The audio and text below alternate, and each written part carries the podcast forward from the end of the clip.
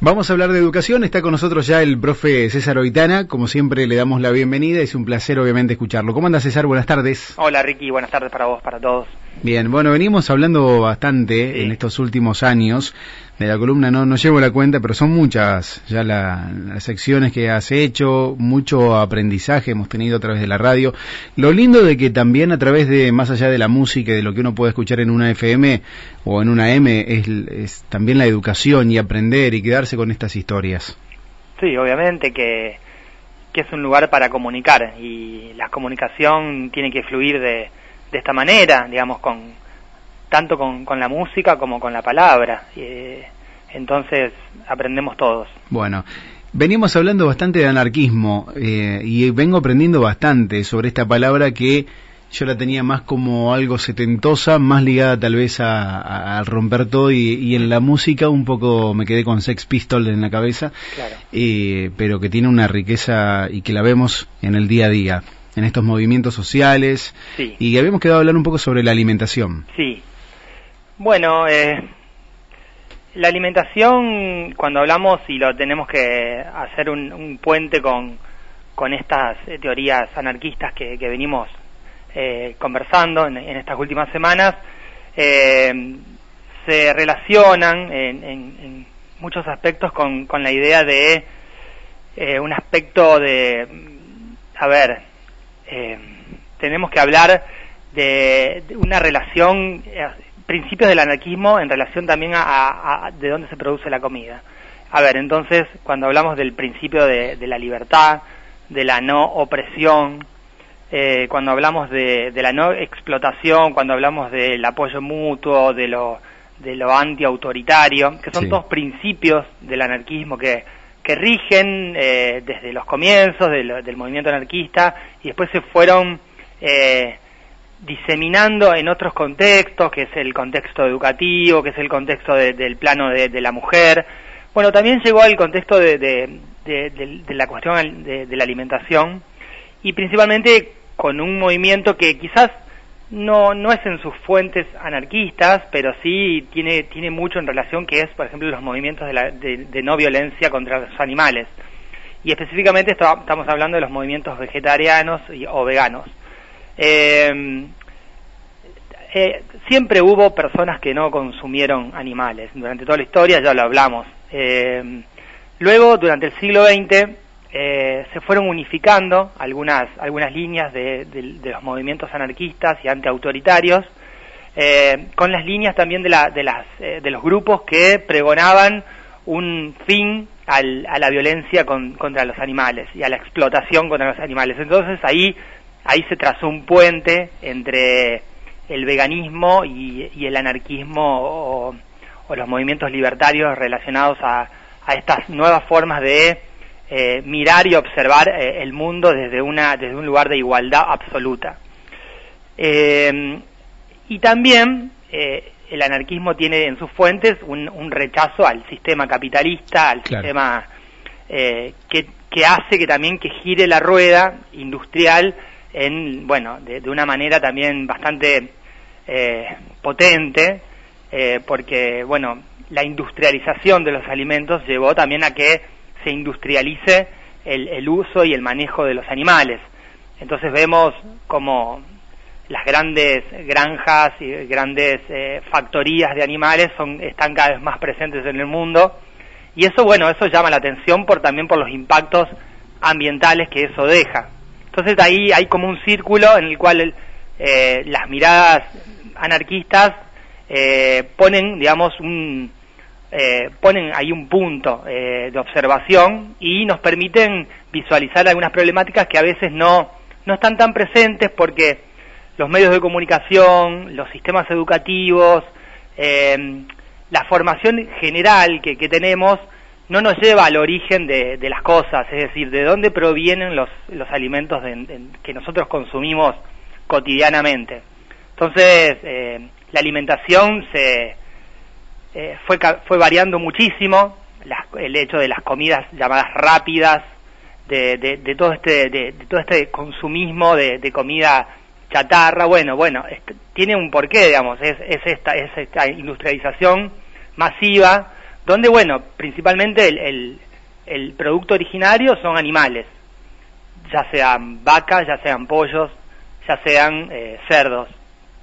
Entonces, si uno estudia eh, de una manera pormenorizada las condiciones en que, en que están esos animales, eh, bueno, uno obviamente que eh, comienza a entablar una empatía, eh, porque también hay una, la mirada de igualdad que, que, trata de, sobrellevar el anarquismo, pone, digamos, no hace una distinción entre el humano y el animal, y acá comenzamos a, analizar también algunas concepciones filosóficas que, por ejemplo, tienen que ver con el especismo. Bien, para César, ¿no? Eh, va por, el, por lo menos lo que está pasando un poco ahora con los cerdos y toda esta problemática de China de producir cerdos aquí en la República Argentina. Eh, algo de eso también, obviamente, como una producción de este capitalismo desmedido y de del extractivismo, obviamente no, no hablo de tierra, sino hablo de animales. Sí. Por supuesto, eh, hay hay o sea hay puntos de vista diferentes. Eh, está el sistema, está la cuestión de alimentar las las cada vez más bocas que hay en el mundo. Después también tendríamos que eh, permitirnos pensar en si si todo lo que se produce llega a todas las bocas o llega a algunas bocas más que a otras. Pero claro, somos cada vez más personas en el mundo y está el problema que es un problema tan viejo como, como el mundo, que es la alimentación, cómo nos alimentamos. Claro.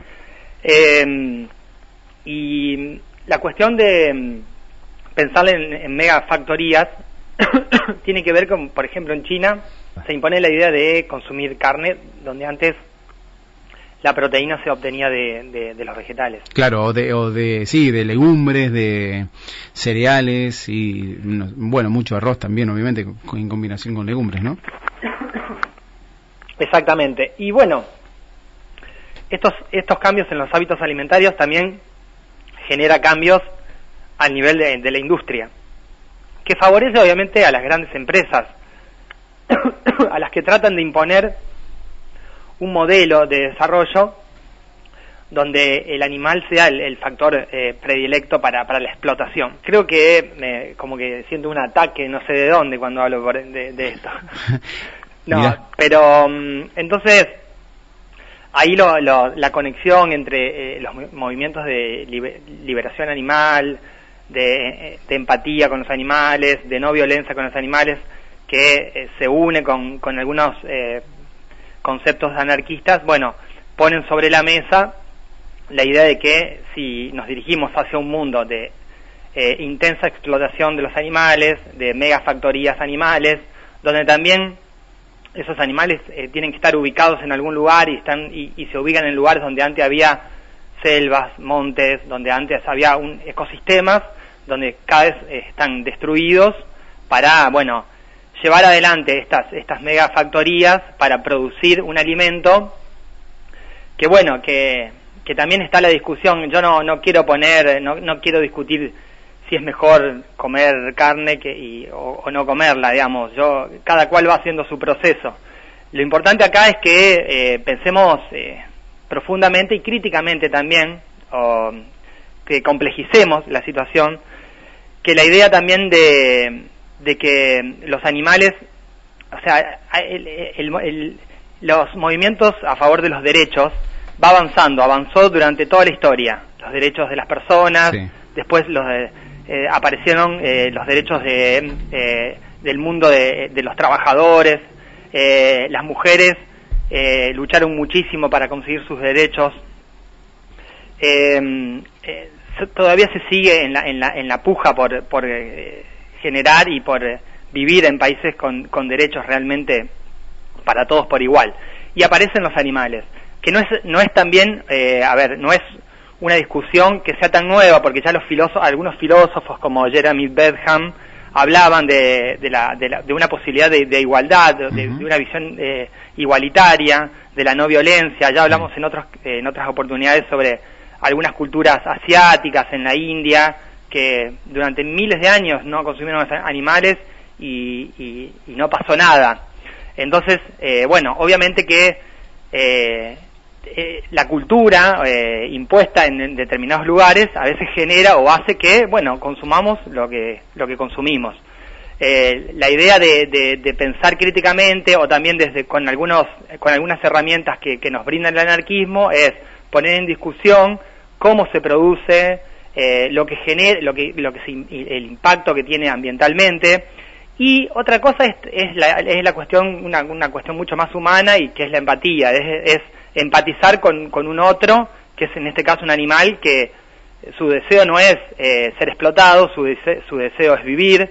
Eh, ahí es cuando hablamos de un movimiento anti-especista, es decir, que un ser humano tiene eh, los mismos derechos para vivir que, quizás un animal que eh, habitualmente se consume. O, entonces, vemos los diferentes tipos de explotación a los que están sometidos los animales, de miles y miles y millones de animales diariamente, y bueno, entonces eh, el movimiento en contra de esa explotación de los animales, eh, esta explotación capitalista y violenta, eh, bueno, es cada vez también más visibilizado. Y las em, grandes empresas lo están viendo. Cada vez más las empresas están optando en, por lo menos, tener versiones veganas de tal hamburguesa, versiones veganas de, de tal producto lácteo. Es decir, que de a poco el mercado que también todo a veces lo regula, va viendo que es un nicho que crece. Ahora, el veganismo en sus principios fundamentales no tiene que ver con la cuestión eh, de la ecología o de la salud eh, de, una manera tan directa, sino que tiene que ver con una cuestión de igualdad y de derechos. Claro, de la eh, explotación de los animales. Exactamente, de, la posibilidad de vernos como iguales. Bien. Eh, de, una, una, posibilidad que de una lectura, en lugar de ser antropocentrista, sea biocentrista. Es decir, nosotros como parte de un todo, no somos superadores de nadie, eh, sino que somos parte de un todo y así es como deberíamos eh, manejarnos en, la vida para también eh, llevar adelante un mundo que está colapsando cada vez más. Bien, comprendo. Por ahí hay, mm, obviamente no, no vamos a entrar en la discusión de si está bien y si está mal, si hay que ser vegano, vegetariano o carnívoro o, omnívoro. no, por supuesto, por em, eh, creo, que, creo que uno de los mayores yo, eh, desde mi punto de vista, uno de los mayores errores que a veces hace el movimiento vegano es tratar de imponer. Claro. Eh, esa no es la idea, sino que es, eh, la idea es a veces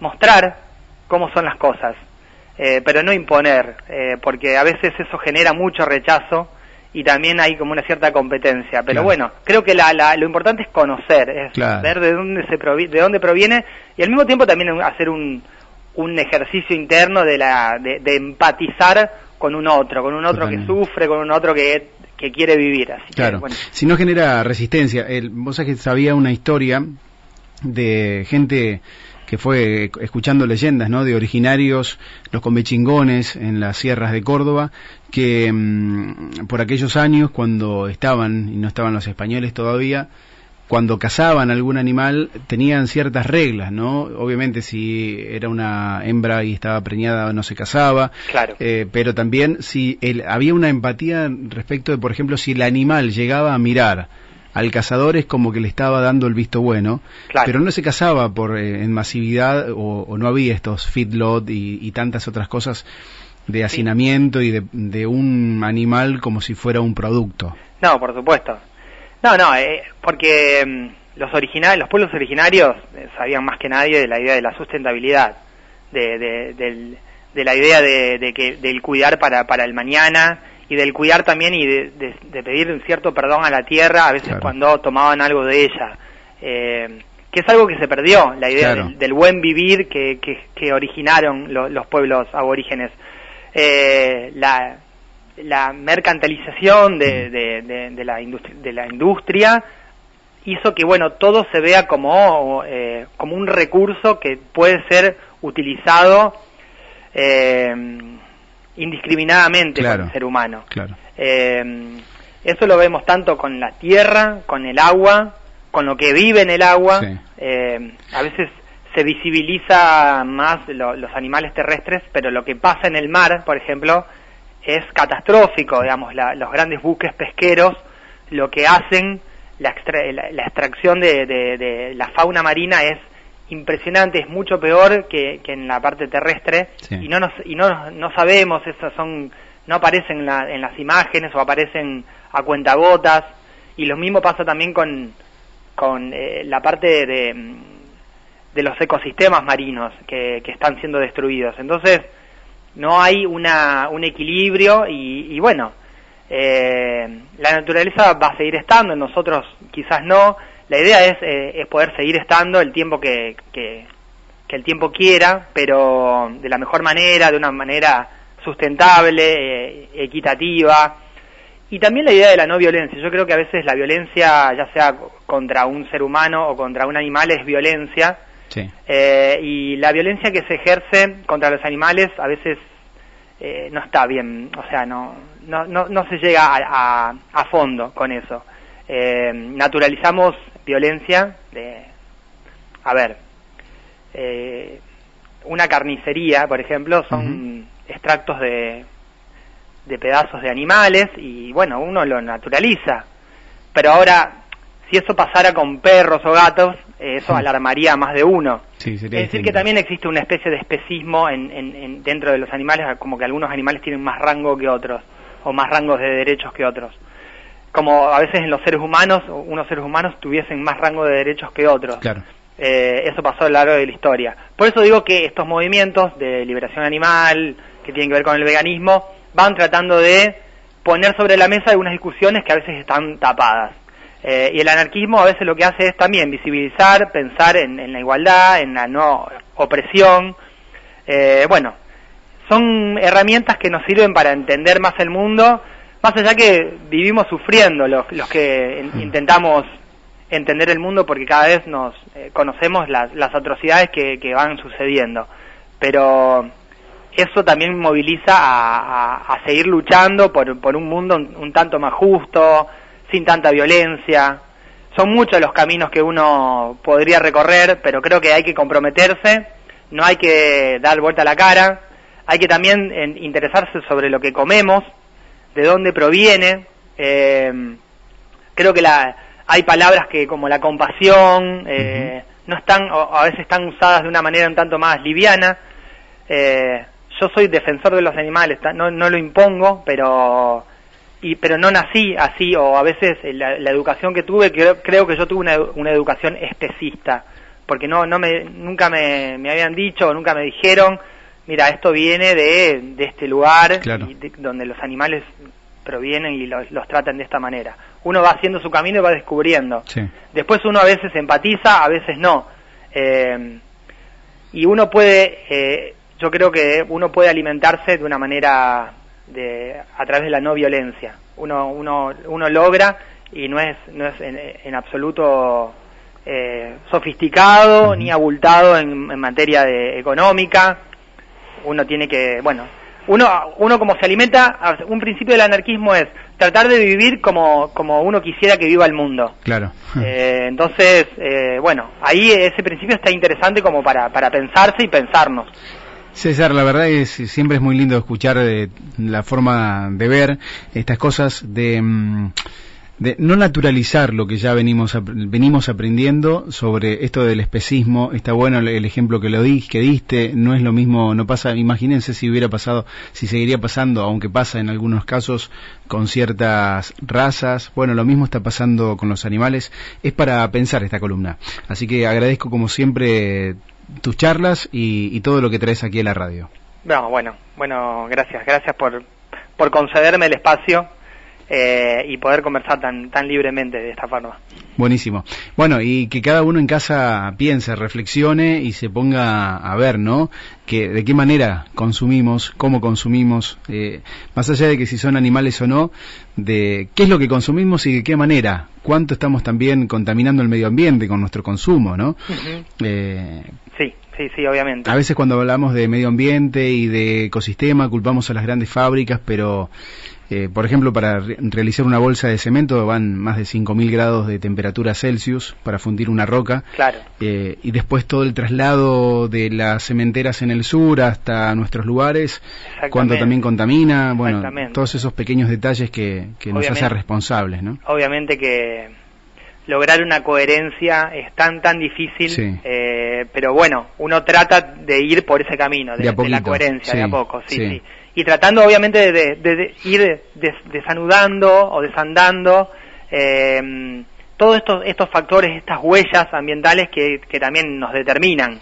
Eh, y bueno, y pensar también en, que el mundo, de que los ecosistemas está poblado por millones de especies eh, y que está interesante pensar en toda, en todo lo que nos rodea, mm. porque la trama de la vida es eso, es desde los microorganismos hasta los grandes mamíferos, los seres humanos, todos estamos en esta trama intensa mm. de la vida que construimos, que, solo, que solamente somos un, un rasgo más de esa gran trama eh, y, y, que tenemos que ubicarnos de esa manera. Eh, creo que también eh, podría ser mejor un, una cuestión de, de la humildad y de agradecer en, en, en, el, el, mundo en el cual vivimos, en el cual tenemos grandes, grandes cosas por disfrutar y maravillas que, que tenemos que cuidar. Creo que le toca mucho al, al, cuerpo político, esto, esto no, no, quiero dejar de decirlo, el cuerpo político de, todos los países, de las regiones, provincias, muchas veces son eh, los responsables de las grandes decisiones, eh, de si, permiter, si se permite la tala de algún monte, la tala de alguna selva, más allá de las regulaciones y las leyes que existan, a veces se termina concediendo que cosas que que van a impactar en, los años sucesivos, en, nuestros hijos, en nuestros nietos, en todas las generaciones que nos van a seguir. Entonces pensar en eso es importantísimo, la, la, responsabilidad que tiene la clase política en, tomar decisiones correctas, que sean también puestas a, democratizadas, la, eh, para, para que el pueblo también tenga una, una forma de decidir sobre el mundo en el cual pisa. Tal cual. César, muchas gracias ¿no? por esta columna y la semana que viene seguimos. Dale, Ricky. ¿Eh? Te mando un abrazo grande. Abrazo para vos. Chao. César Oitana, el profe de historia, como lo llamamos por acá, hablando hoy sobre anarquismo y alimentación.